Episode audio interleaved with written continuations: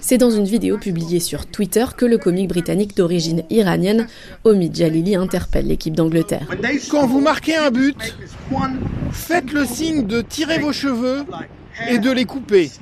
Une demande de soutien des Anglais face aux femmes et manifestants assassinés en Iran.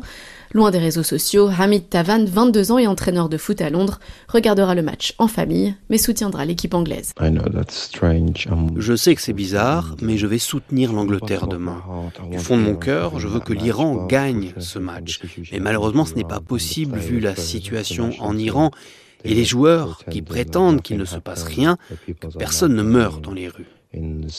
Pour Hamid, impossible de penser qu'il s'agit seulement de sport.